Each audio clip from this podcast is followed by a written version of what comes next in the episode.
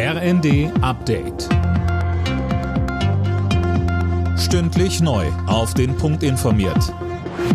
Ich bin Dennis Braun. Guten Morgen.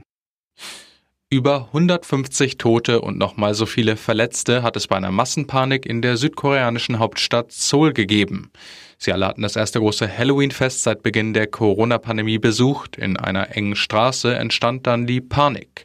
Aus der ganzen Welt kamen bereits Beileidsbekundungen. Kanzler Scholz schrieb etwa auf Twitter, Unsere Gedanken sind bei den vielen Opfern und ihren Angehörigen. Deutschland steht an ihrer Seite.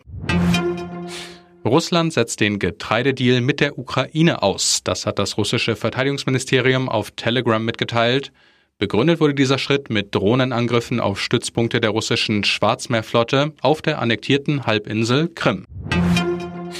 Die Brasilianer entscheiden heute, wer ihr neuer Präsident wird, der rechtsextreme Amtsinhaber Bolsonaro oder der linke frühere Präsident Lula. Mehr von Fabian Hoffmann. Vor der Stichwahl standen sich Lula und Bolsonaro nochmal in einem Fernsehduell gegenüber und beschuldigten sich vor allem gegenseitig der Lüge. Dieser Tonfall beherrschte den ganzen Wahlkampf, der von Schmutzkampagnen geprägt war. Im ersten Wahlgang hatte Lula die Nase vorn, auch in den letzten Umfragen lag er vor Bolsonaro. Der hatte immer mal wieder durchblicken lassen, dass er eine Wahlniederlage, wie sein Vorbild Donald Trump, möglicherweise nicht so ohne weiteres hinnehmen wird.